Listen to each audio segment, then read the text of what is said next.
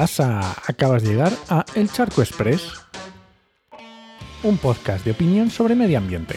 Soy Enoc Martínez, ambientólogo y profesional de medio ambiente, y hoy voy a opinar sobre la sostenibilidad de la nube.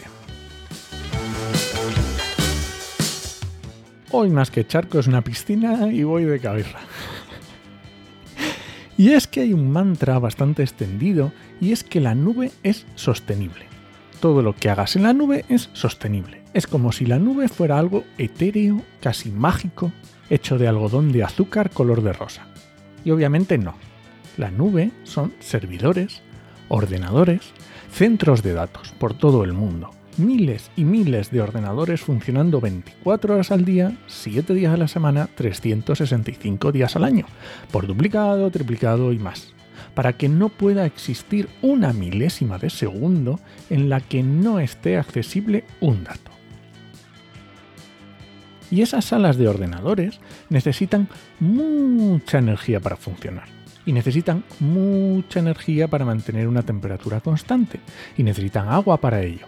Y toda esa energía puede ser de origen renovable o no. Ese agua puede ser reutilizada o no.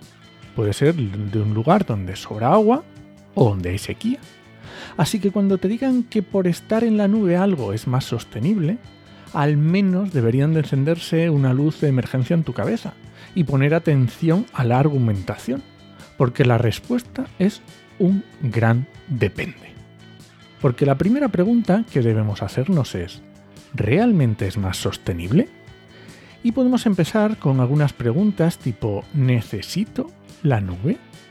¿Nos da soluciones que de otra forma nos costaría mucho más tener? ¿La nube va a sustituir unos sistemas que ya he amortizado? ¿La nube va a evitar que gaste energía? ¿La nube va a evitar que gaste hardware? ¿La nube va a evitar que gaste tráfico de datos? Porque tengamos en cuenta que en España las pymes son el 99,99% del tejido empresarial. Las pymes suponen el 65% del PIB y en general el 75% de los puestos de trabajo. Y las pymes por norma general tienen menos de 250 empleados y sus ingresos anuales son de menos de 50 millones de euros. Pero de los 3 millones de pymes que tenemos en España, casi el 39%, más de un millón y ciento y pico mil, son de menos de 10 trabajadores y menos de 2 millones de euros de anuales. Así que tenemos muchas empresas en España que no tienen grandes necesidades de ordenadores ni centros de datos. Que tal vez tengan una tienda online o una web donde hacer reservas, pero nada más. No necesitarán la nube para nada más. Y además seguirán necesitando un PC físico para atender a los clientes, hacer facturas, etc.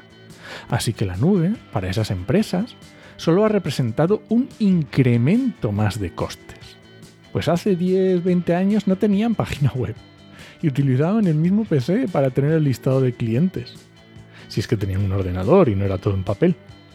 Y si lo miramos en cuanto al hardware, lo físico, ya sabes, el software es lo que puedes maldecir y el hardware lo que, te lo que puedes golpear. pues en en cuanto al hardware, ¿la adopción de un modelo en la nube va a hacer que necesites menos ordenadores? ¿O vas a necesitar los mismos? Y si vas a necesitar menos, ¿qué vas a hacer con los que ya tienes? Habrá que reutilizarlos, donarlos o yo qué sé, lo que quieras. Porque si no, serán residuos que de forma secundaria, pero los habrá producido la nube. Porque en los centros de datos se mira mucho por el hardware, pero solo en cuanto a la variable económica de las máquinas. No te dejes engañar, ningún centro de datos tendrá máquinas obsoletas para ahorrar residuos. Cambiarán la tecnología con factores de eficiencia y coste. Nadie alargará la vida de un ordenador como lo harías tú mismo. E incluso si lo miramos por la parte de la compensación de emisiones, por muy verdes que sean los servidores de la nube, la electricidad que consumimos en nuestra empresa también puede ser verde. Hoy en día, que nuestra factura sea verde es solo una llamada de teléfono no entra a valorar ahora la efectividad de las garantías de origen, que ya hice un episodio al respecto que te dejo en las notas del programa. Y por supuesto, podemos poner nuestro propio autoconsumo, y ahí no nos gana nadie a energía renovable, ni en la nube ni en la nube. Y si entramos a hablar de inteligencia artificial, ya apaga y vámonos. Porque si los centros de datos consumen energía, la inteligencia artificial, la inteligencia artificial ya es el sumum del despilfarro. Al menos a día de hoy que estamos en pañales. Así que lo primero que deberías preguntarte es, ¿realmente necesito la inteligencia artificial? ¿El ahorro de tiempo o mano de obra o lo que sea me compensa? ¿O es otro servicio más que estoy utilizando porque está a mi alcance, porque está de moda? Y estoy gastando nube en algo que no necesito. ¿No me estaré creando una nueva necesidad que consume computación, energía, agua? Así lo primero que tenemos que pensar cuando nos planteamos la sostenibilidad de la nube es, ¿la necesito? Porque si la necesitas ya está. Pero no tenemos que autoengañarnos pensando que es más sostenible. ¿Es más sostenible la nube que mi actual opción? ¿O estoy añadiendo un gasto más en lugar de sustituirlo? Si realmente quiero que mi empresa sea sostenible, es muy probable que existan acciones mucho más impactantes en el resultado total que la nube. Quizá deberíamos empezar por calcular la huella, el impacto de mi empresa, saber dónde está impactando y de qué manera, para luego hacer esfuerzos en ello. Y no hacer acciones a lo loco, como pasarme a la nube, porque me han dicho que es más sostenible. Y a lo mejor estoy creando una necesidad, unos gastos, unos impactos que antes ni siquiera tenía. Y nada, este ha sido el Charco Express de hoy. Lo encuentras en Podcastidae o en elcharco.es.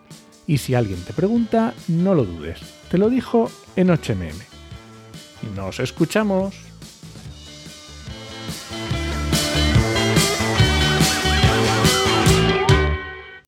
Por ahí se me ocurrió hablar sobre, sobre algo de la masacre sobre el pueblo palestino, la guerra y el medio ambiente. Pero la verdad es que si vives en guerra, el medio ambiente te importa una mierda.